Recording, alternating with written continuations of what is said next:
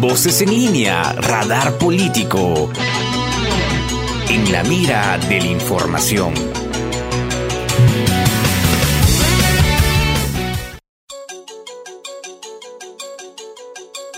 ¿Qué tal amigos de Voces en línea? Bienvenidos a una nueva edición de Radar Político, en la mira de la información. Mi nombre es Álvaro Ramos y el día de hoy comentaremos los sucesos acontecidos esta semana en el Congreso. Para eso me acompaña María Ramos. ¿Qué tal? Te escuchamos.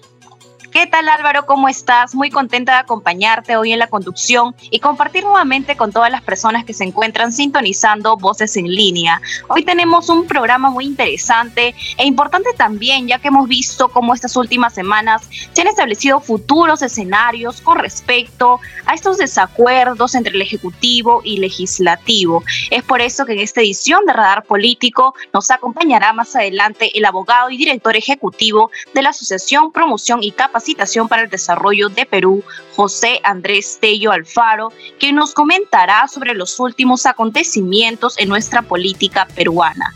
Muy bien, de esta manera arrancamos con Voces en línea, Radar Político.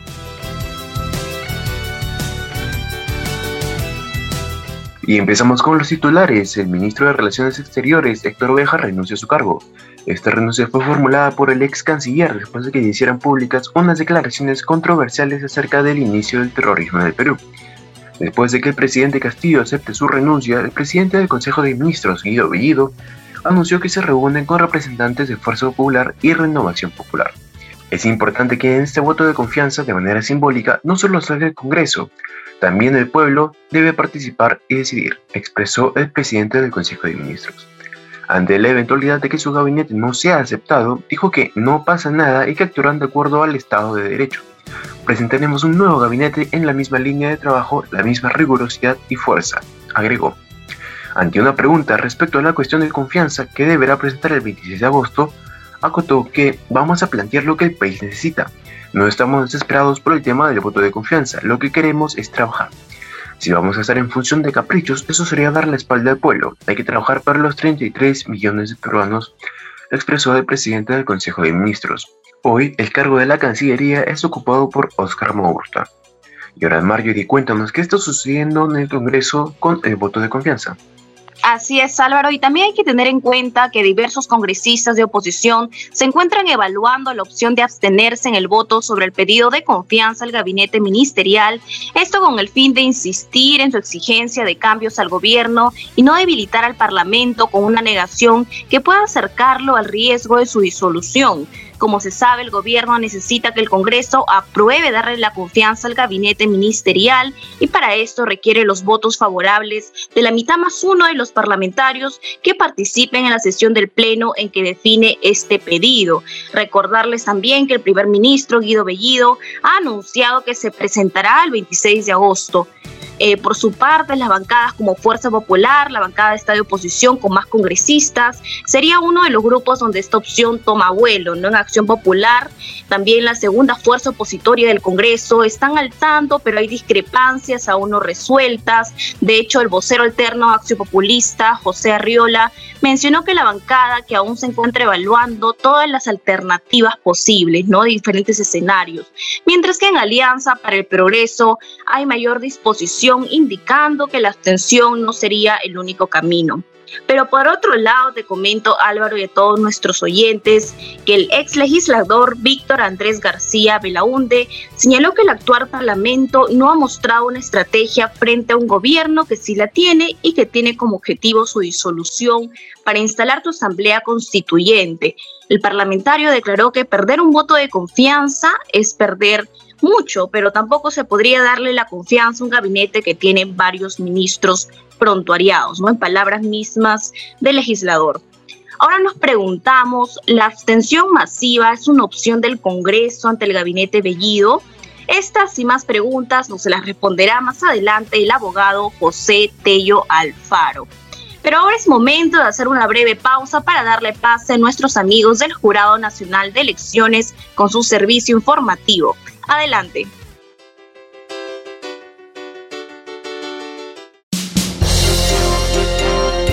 Gracias por el pase. Desde el JNE le saluda Kerstinina. para contarles que el presidente del Jurado Nacional de Elecciones fue invitado por el Consejo Nacional Electoral de Ecuador al evento Pandemia, Desinformación y Elecciones desarrollado en Quito. En el encuentro, el magíster Jorge Luis Salas Arenas compartió con sus pares el trabajo de fiscalización realizado durante las elecciones de este año, un proceso en el que además hicieron frente a las fake news y denuncias de fraude. En su intervención, Salas Arenas remarcó la transparencia de las elecciones, la misma que tuvo la aprobación de todas las misiones de observación electoral nacional e internacional que participaron. Entre otras noticias, les informamos que en el marco de la consulta popular de revocatoria y elecciones municipales en el distrito de Chipao, el Jurado Electoral Especial de Lima atenderá de forma presencial al público de lunes a domingo, incluidos los feriados, desde las 8 hasta las 2 de la tarde. Tanto los promotores y autoridades sometidas a consulta popular de revocatoria, así como a las organizaciones políticas que participan en las elecciones de Chipao, deben generar su casilla electrónica para ser notificados con las resoluciones y pronunciamientos que emite el referido órgano electoral. Por su parte, el registro de organizaciones políticas del JNE habilitó un número de WhatsApp para atender las consultas sobre trámites de las agrupaciones políticas. Los personeros de los partidos y movimientos regionales inscritos o en vías de inscripción podrán contactarse al número 920-375-507 o mediante el correo electrónico consultasdnrop.jne.gov.pe para una comunicación más rápida. Hasta aquí con las noticias electorales. Conmigo será hasta la próxima semana. Permiso.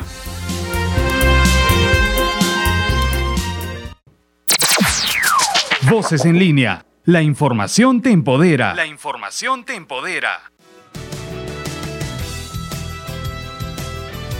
Muy interesante lo que mencionan nuestros amigos del Jurado Nacional de Elecciones.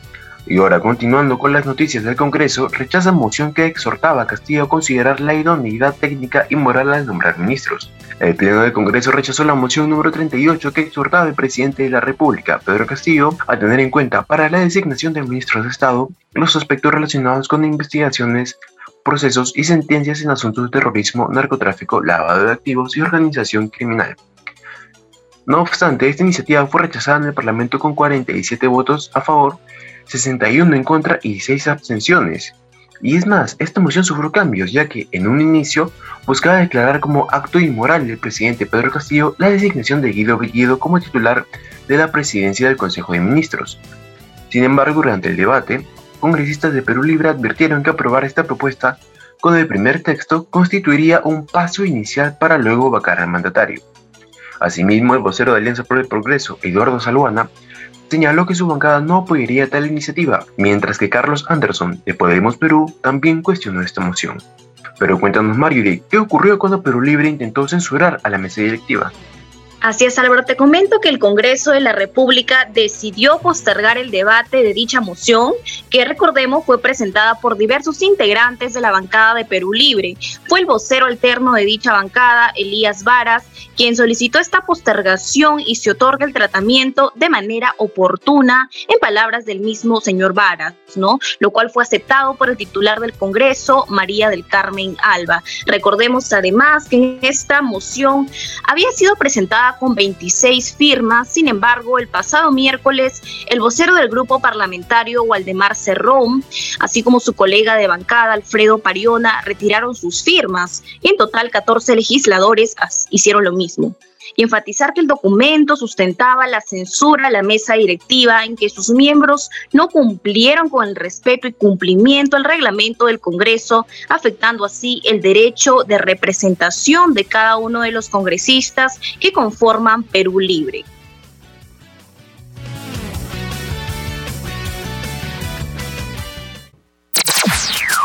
Voces en línea. La información te empodera. La información te empodera. Y bueno amigos, como veníamos anunciando, nos encontramos con José Tello, él es abogado, director ejecutivo de la Asociación Promoción y Capacitación para el Desarrollo del Perú, él es también director general del Instituto de Investigación y Capacitación Municipal y también es miembro y fundador del Instituto Peruano de Derecho Electoral, IPDE, y profesor en la Escuela de Derecho de la Universidad de Lima. Mucho gusto, señor Tello. Un gusto enorme Álvaro y bueno, acá eh, muy atento a, este espacio que se está dando justamente para poder conversar un poco sobre la coyuntura nacional, una coyuntura bastante particular en el ambiente político. Bueno, quisiera empezar preguntándole, se dice mucho que el gabinete Bellido era un gabinete de choque, pero ahora que nombraron un ministro de tendencias políticas antagónicas a las del ex canciller, que es Béjar, esta tesis parece descuadrarse. ¿Qué significa que hayan nombrado a este ministro más moderado? ¿Cambia la tesis del gabinete de choque? Bueno, lo que pasa es que sí, se está dando una cierta apertura del gobierno que empezó con un tinte bastante radical y que obviamente está entendiendo de que la gobernabilidad del país no demanda la agenda que ellos pudiesen tener y que podrían en todo caso imponer desde el Ejecutivo, sino todo lo contrario, la gobernabilidad no va por imposiciones, va por consensos. Los consensos van en muchos aspectos porque no es solamente eh, una arista, son varias aristas las que dan una visión panorámica de lo que es el, o sea, el consenso. Por ejemplo, políticas, políticas nacionales pueden ser políticas económicas, políticas sociales, políticas eh, vinculadas con la educación. Segundo, el tema de las figuras que incorporas al gobierno, eso dice mucho. Si tú tienes una apertura, evidentemente tienes una banda más ancha. Si tienes una banda más ancha, traslademos esto a un ejemplo cotidiano como el uso de Internet, vas a tener mejor señal, evidentemente, cubres más espacios, más espectros. O sea, es mucho más amplia tu, tu, cobertura. Y sin duda duda, pues beneficia mucho a un gobierno. Otro aspecto también son las actitudes del propio gobernante, que más allá de las políticas que puede eh, expresar en un discurso eh, materializar en un proyecto de ley, más allá de las personas que lo acompañan, está también su propio proceder.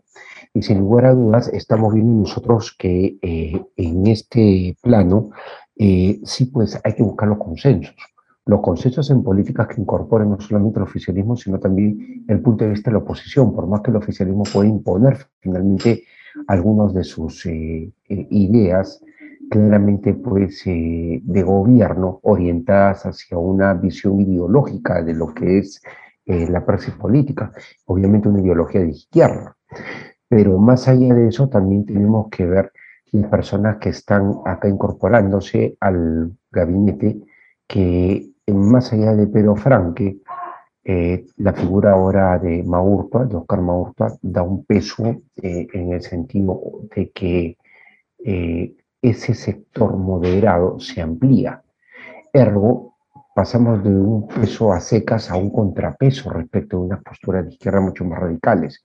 Es un síntoma bueno, como también es un síntoma bueno el hecho de que el propio presidente esté cada vez asentándose más en el carro cosa que me parece positiva. Es cierto que el gabinete vivido en un inicio se pensó que era un gabinete de choque y usted está mencionando que es cierto, puede moderarse y esperemos que suceda así. Sin embargo, en el Congreso se mencionaba que había una moción para que se, hubiera una abstención masiva ante la cuestión de confianza del gabinete vivido. ¿Esta sería tal vez una estrategia para debilitar el gobierno o qué ocurriría si esto se diese? Este gobierno va a, a tener eh, un mal fin si es que no apertura. O sea, si no genera una apertura. Si no consensúa con la oposición. Nosotros hemos visto en Pedro Pablo Kuczynski un mal ejemplo, ya un pésimo ejemplo de eh, desarrollo del Ejecutivo con el Legislativo. ¿Qué ocurre, por ejemplo, en un análisis viéndolo en frío? Yo no creo que haya una, una, extensión masiva, yo creo que va a haber una extensión más o menos moderada, pero sí importante. Me parece que va a haber una votación, eh, sin lugar a dudas, en contra del gabinete Bollido por cuestión de, de mera eh, coherencia ideológica. Específicamente creo que Renovación Nacional va a votar en contra de ello, sin lugar a dudas.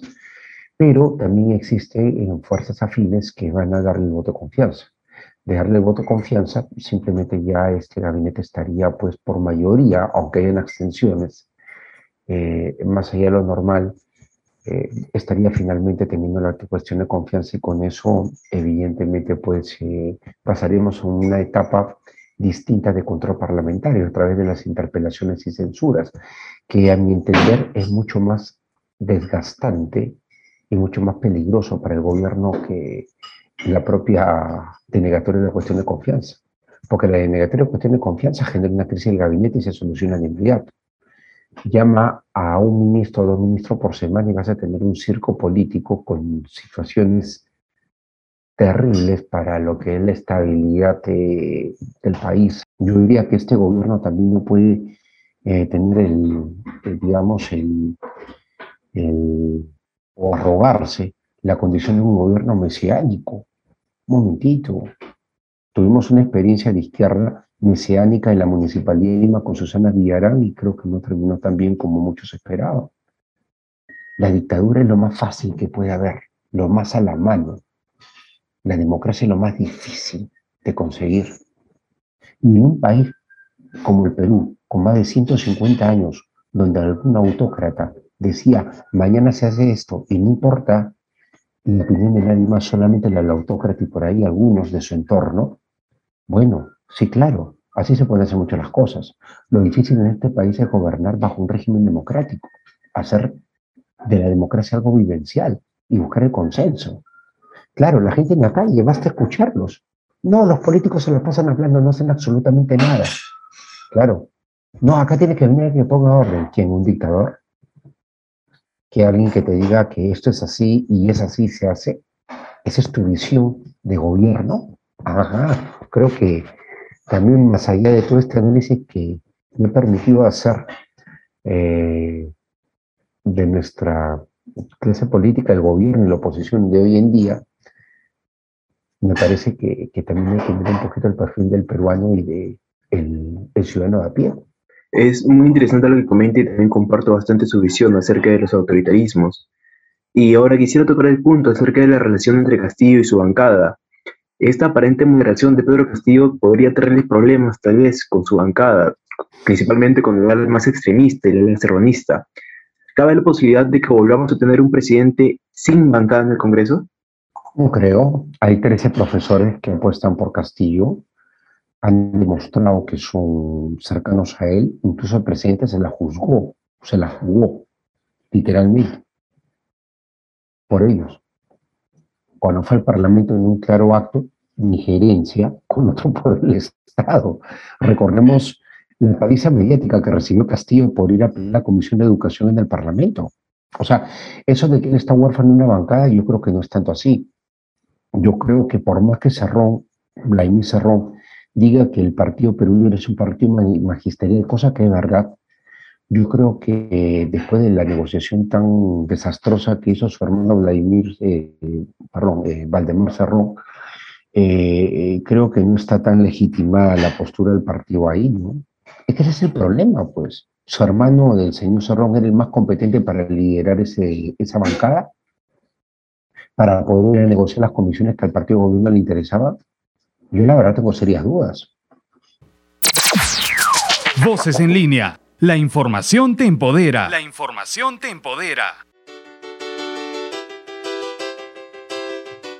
Muchas gracias por la entrevista, Álvaro. Es muy interesante lo que menciona el abogado José Tello sobre los posibles panoramas en cuanto al voto de confianza u otras acciones por parte del legislativo.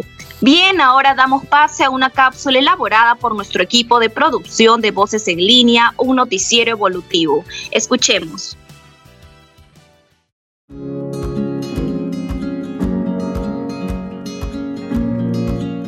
Amigos de Voces en Línea? Les saluda Carla Cirilo Portocarrero. Tras la juramentación de Óscar Maurtua como titular de la Cancillería del Perú el pasado 20 de agosto, Radar Político te cuenta la trayectoria del nuevo ministro de Relaciones Exteriores. El nuevo canciller del Perú que ingresó en reemplazo de Héctor Béjar ya había ocupado ese mismo cargo durante el gobierno de Alejandro Toledo del 2005 al 2006.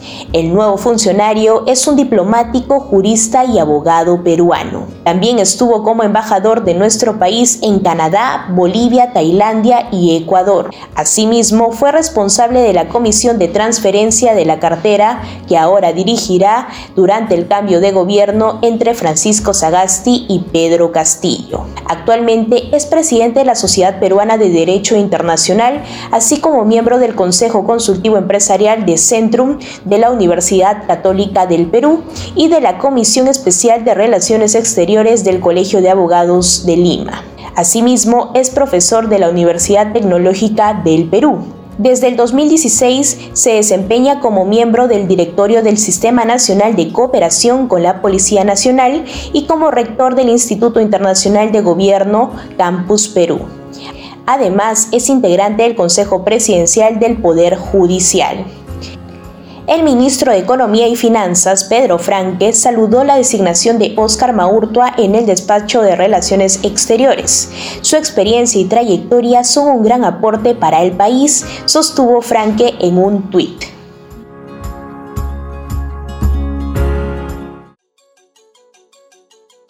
Y de esta manera llegamos al final del programa. Muchas gracias por escucharnos. Estuvo con ustedes Álvaro Ramos y Mariori Ramos. No dejen de escuchar Voces en línea, Radar Político, para mantenerse informados sobre la coyuntura del país y continúen sintonizando Radio UPN Conecta contigo. Con nosotros serás una nueva oportunidad. Hasta la próxima.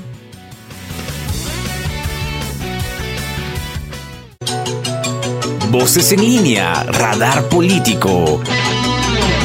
En la mira de la información.